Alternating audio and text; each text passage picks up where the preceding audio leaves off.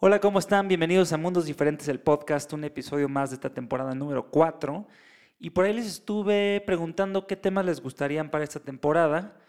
Eh, y salió el tema de las coautorías, que curiosamente no lo habíamos eh, abordado en este podcast en ninguna de las temporadas y es un tema bien interesante para los que son compositores y para los que nunca hayan hecho una coautoría y quieran saber cómo funciona, etcétera. Les voy a hablar un poquito de todo y un poco de consejos de lo que a mí me ha servido. Entonces, pues bueno, espero que disfruten este episodio. Esto es Mundos Diferentes y empezamos. Yo ya no quiero despertar y sentirte lejos, lejos de mí. Este es el podcast Mundos Diferentes con Borbolla.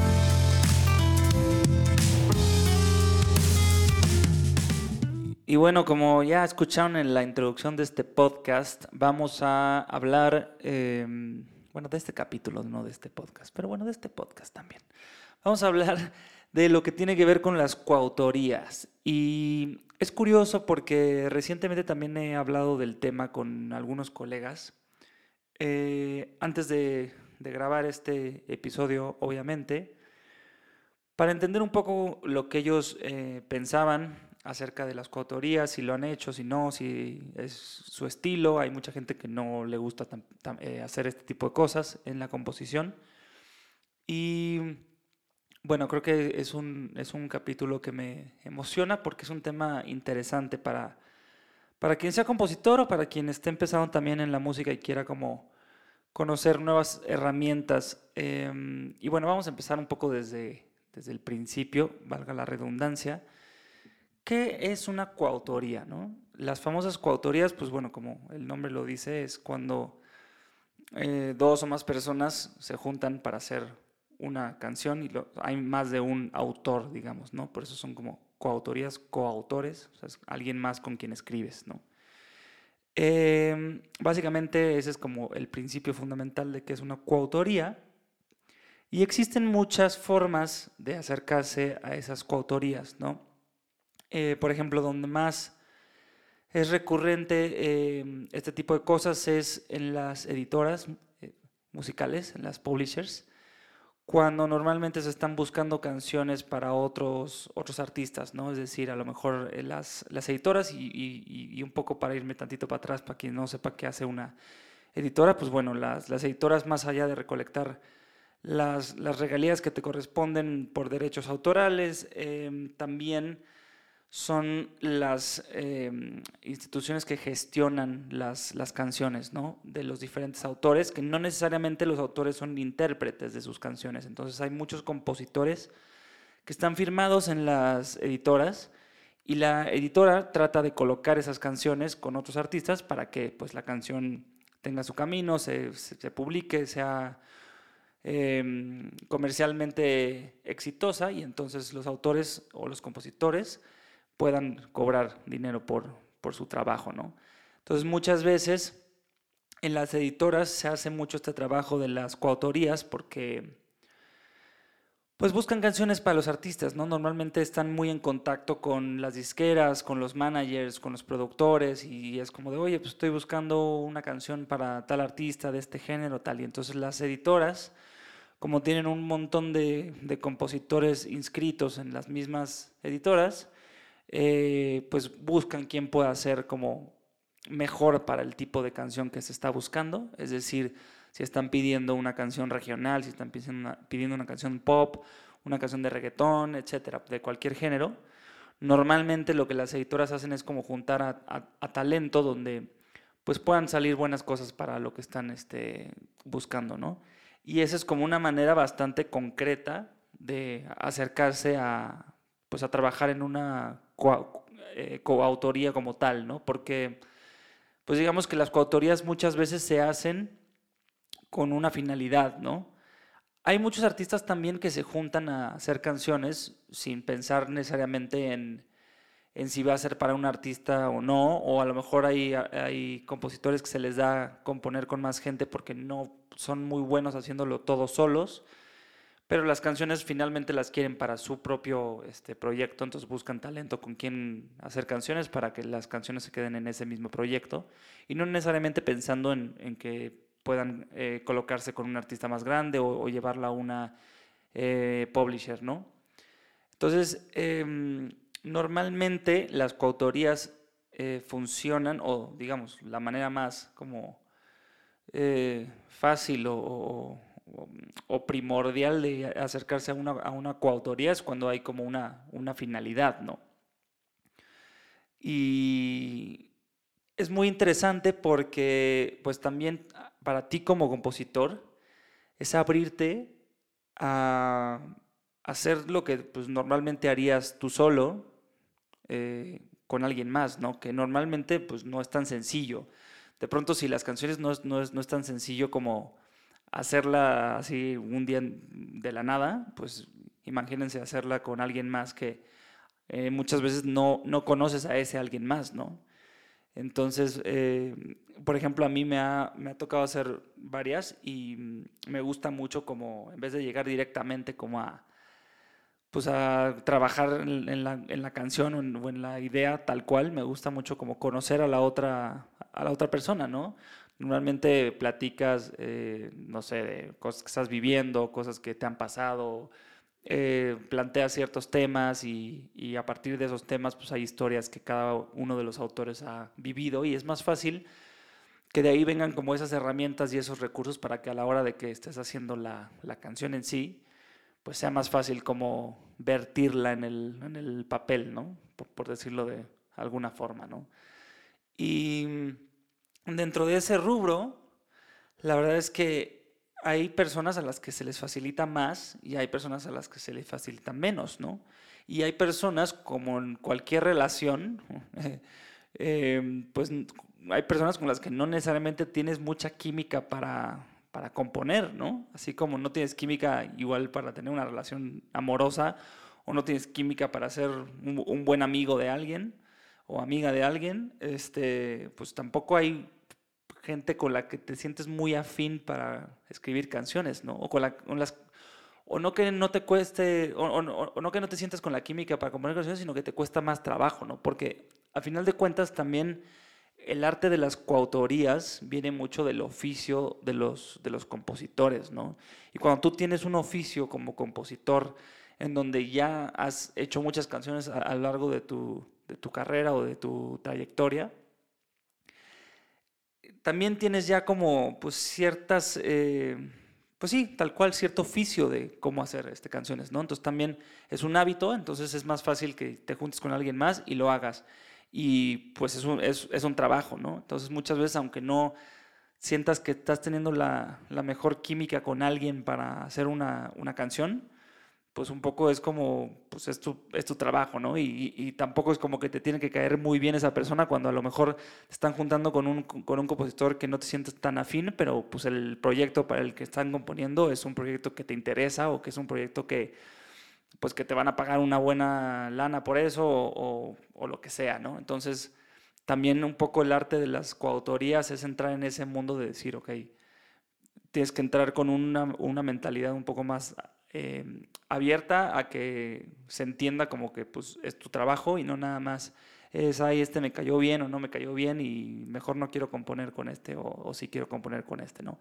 En el caso donde tenga esta finalidad de la que les cuento, porque si la finalidad es ver si quieres componer para tu proyecto, estás buscando canciones y a lo mejor no te sientes tan inspirado, entonces eh, es un, es un buen recurso también, ¿no? Decir, "Uy, a lo mejor ya las cinco últimas canciones que, que compuse para mi proyecto se sienten en, en la misma línea o, o- se parecen unas entre, eh, entre otras, o estoy hablando de los mismos temas. También es muy enriquecedor como proyecto buscar otros talentos, otros compositores que te abran a otros mundos, ¿no?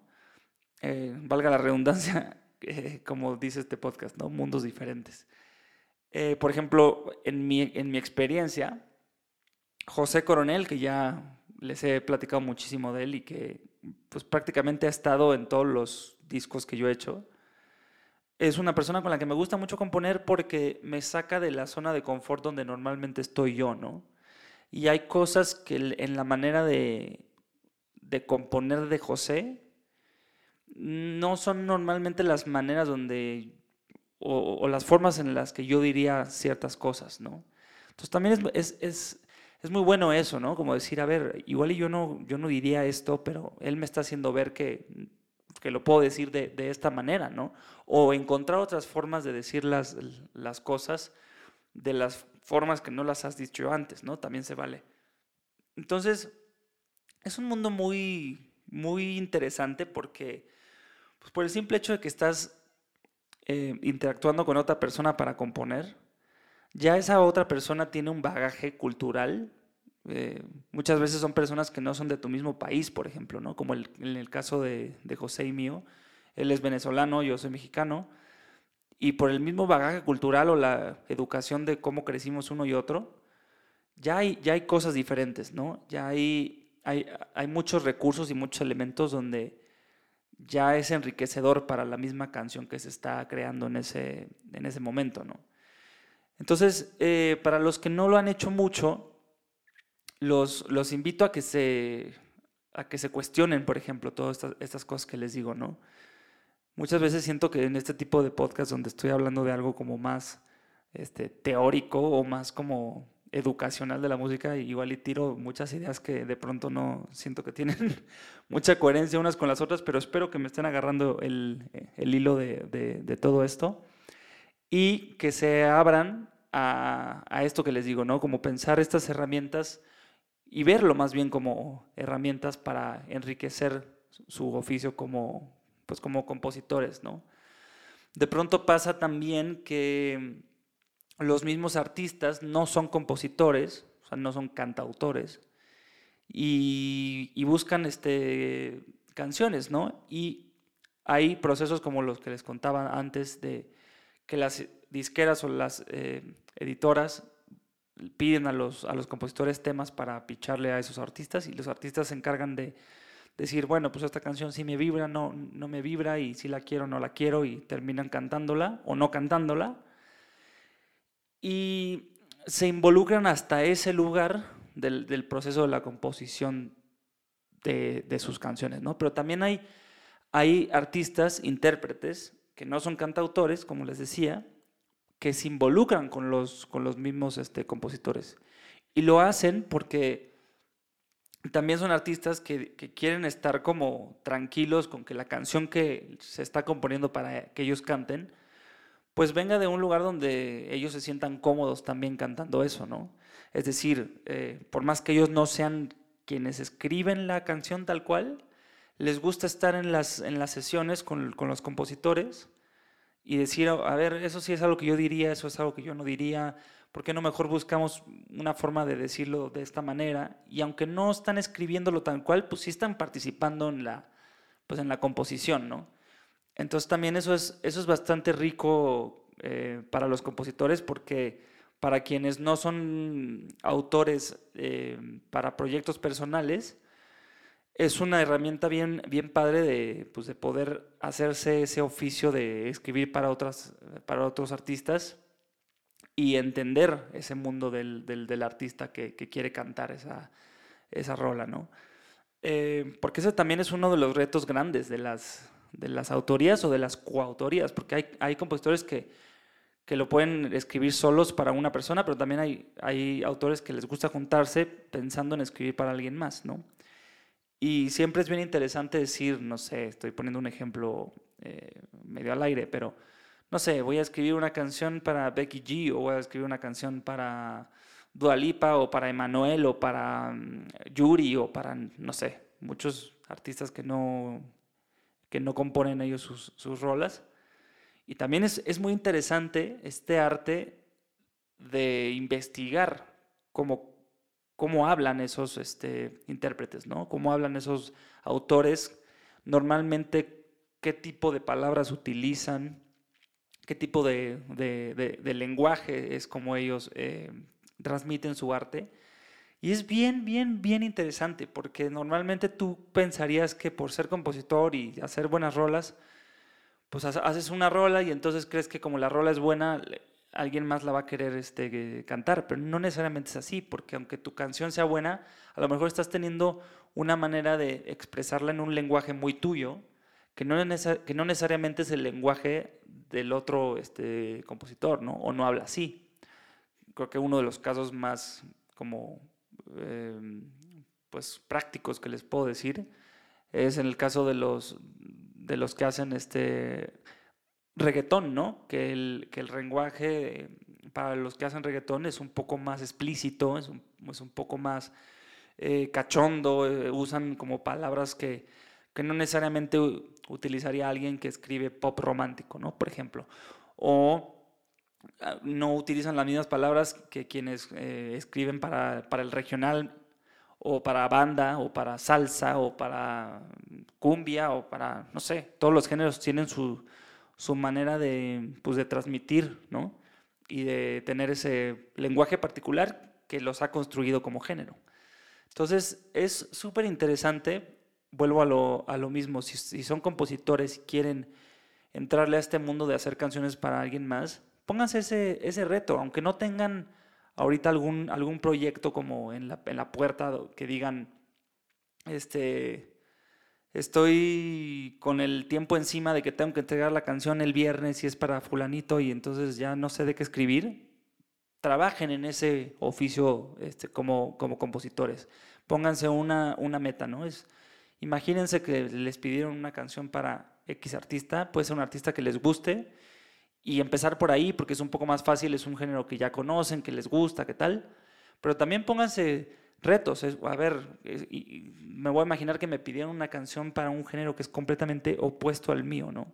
Pero es una manera de hacer eh, hábito de escribir diario, como ya les he dicho, o sea, componer es un, es un músculo, hay que, hay que trabajarlo, hay que ejercitarlo, es como ir al gimnasio, pero de las canciones, ¿no?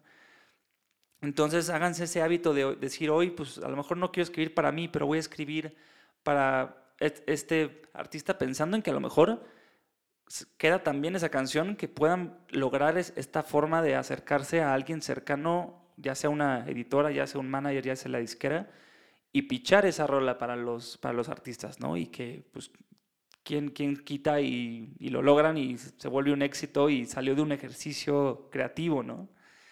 Eh, y pónganse también retos con sus amigos eh, compositores, ¿no? O busquen también, hoy en día estamos tan conectados en el mundo que también hay muchísima gente que está componiendo con artistas de otros países que no necesariamente se están conociendo, ¿no? Este, físicamente o no, son, o no son cercanos o no son de la misma ciudad y también es, es bien interesante hacer esos ejercicios de abrirse y retarse a, a escribir canciones con alguien más que no necesariamente conozcas, ¿no?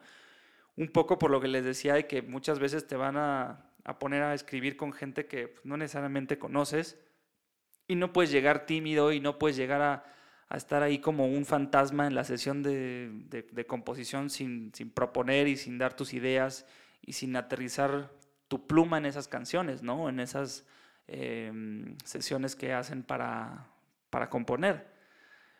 Parte de si te quieres dedicar a ser compositor y más allá de componer para ti mismo, pues es también tener un estilo y, y- qué mejor que ir encontrando ese estilo conforme vas haciendo más y más y más y más y más rolas, ¿no?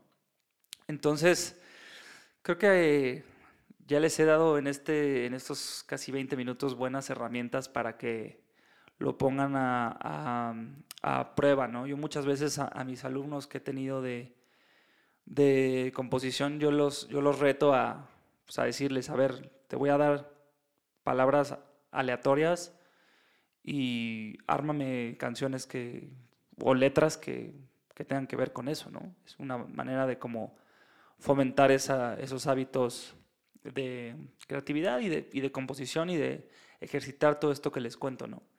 Entonces, si muchas veces se sienten como que tienen estos, estos bloqueos creativos, y hemos hablado de los bloqueos creativos también, vayan a, a checar ese episodio donde, donde profundizo ahí más. Pero es básicamente este momento donde te sientes un poco atascado de, pues, de temas o de sentirte con, fluidez creativa. Hay muchísimas herramientas. Hay canciones que te puedes sacar desde poner tres palabras al azar y, y tratar de unirlas y te sale algo padre, o juntarte con otros amigos, eh, compositores, juntarte, como ya les dije, con alguien que no sea del mismo país, acercarte a unas editoriales eh, donde, editoras, perdón, editoriales son de, son de libros, eh, editoras donde puedas decirles, oigan, yo tengo este montón de canciones y no sé qué hacer con ellas y a lo mejor te piden que ajustes una que otra para picharla a un artista o, o acérquense y, digan, oigan, yo quiero escribir canciones para alguien más y para qué artistas estás eh, buscando y que te junten a hacer sesiones para eso. Em, en fin, yo lo hago mucho también desde mi lado no Borbolla como artista, sino desde el lado Paradiso Music, que es esta empresa que ya les he contado que tengo, en donde una de las áreas nuevas que hay en esta empresa es justo esto, ¿no? Abrimos toda la parte de, de publishing editorial, en donde todo el rato estamos buscando que no nada más esas canciones de los artistas que tenemos en, en, Paradiso logren estar en un, en un, buen puerto, sino también eh, lograr que escriban canciones para otros artistas o juntarlos a que hagan eh, canciones con alguien que les rompa un poco ese, pues ese panorama del que normalmente ya están como muy acostumbrados, ¿no? Salir de esa zona de, pues, de confort tan cual. Entonces, bueno, pues eso básicamente es el mundo de las coautorías. Eh, obviamente si tienen más dudas, ya saben que a mí me pueden eh, bombardear ahí por redes sociales y les contesto. Yo siempre trato de contestarles todo lo que me mandan. Y si tienen dudas, si quieren, si les interesa más, podemos también ver eh, posibilidad de hacer algunos talleres o, o, o, si les interesa también puedo abrir nuevos, nuevos huecos para mm, asesorarlos en, en cuestión autoral y, y, pues darles como herramientas para que cada vez puedan componer mejores rolas. Y también decirles que hay talleres como el taller de la SACEM, eh, donde te enseñan en clases todos los días muchísimos recursos, además impartidos por maestros de la talla de Mónica Vélez, por ejemplo, Manu Moreno, que son dos eh, compositores increíblemente buenos que yo conozco y que me han enseñado a mí muchas cosas de las que sé hoy en día y que también lo hacen eh, a un nivel un poco más como profesional desde la SACEM y, y, y, la SACEM ofrece muchos talleres para los compositores que les pueden brindar muchísimos eh, recursos para quienes quieren dedicarse a este bello oficio de hacer canciones, ¿no? Entonces, bueno, espero que les haya servido este episodio de las coautorías. Es un arte completamente, es un arte de las coautorías. Eh, y pónganlas en, pónganlas en práctica. Hay muchos libros también que pueden eh, usar para diferentes recursos.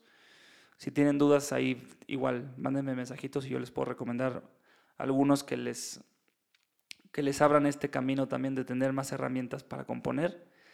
Luego cuando no están sintiendo que tienen nuevas palabras eh, o nuevas maneras de decir las cosas, también les recomiendo mucho que lean. Leer es el mejor amigo para los compositores. Leer es, más allá de que te sumerges en historias fascinantes, también es un gran recurso para descubrir palabras nuevas, descubrir maneras distintas de, de decir las cosas y aplicarlas a tu, a tu composición. Entonces, pues eh, exploren, hay millones de herramientas allá afuera. Espero que estas en este podcast les hayan dado también un, una buena idea para que terminen de escuchar esto y se pongan a, a escribir, que nada me haría más feliz que eso. Y bueno, esto fue un episodio más de Mundos Diferentes y nos vemos en el próximo martes. Les mando mucho amor, cariño. Eh, ah, y se me olvida, para los que están en la Ciudad de México, este domingo voy a estar componiendo, digo componiendo, este domingo voy a estar en los acústicos del parque. Ahí está toda la info en mis redes sociales para que vayan. Va a estar hermoso, es la posada de fin de año de los acústicos del parque, eh, con un montón de artistas que quiero y que admiro y que va a ser una gozada. Va a estar Ceci Juno, va a estar Sophie Moore, con do, son dos este, amigas con las que ya hemos hecho cosas eh, juntos. Eh, va a estar también Lulú Bulos, que es increíble lo que hace. Va a estar Leiden, va a estar este, Reno Rojas, va a estar uh, muchos artistas, se me olvidan ahorita todos los nombres, pero de verdad que vayan, va a estar increíble. Y pues bueno, nos vemos el, próximo martes en un episodio más de Mundos Diferentes. Espero que lo hayan disfrutado. Y ya saben, si les gustó, si lo disfrutaron, compártanlo, califíquenlo. Es, es una manera de que la- el, el algoritmo haga de las suyas y me pongan en el spotlight de la gente y que descubran este espacio y por ende mi música y todo lo que hago. Entonces se los agradezco mucho, les mando mucho amor, los quiero y nos vemos el próximo martes. Esto fue Mundos Diferentes y adiós. Yo ya no quiero despertar y sentirte lejos, lejos de mí. Este es el podcast somos diferentes. Con Borgoya.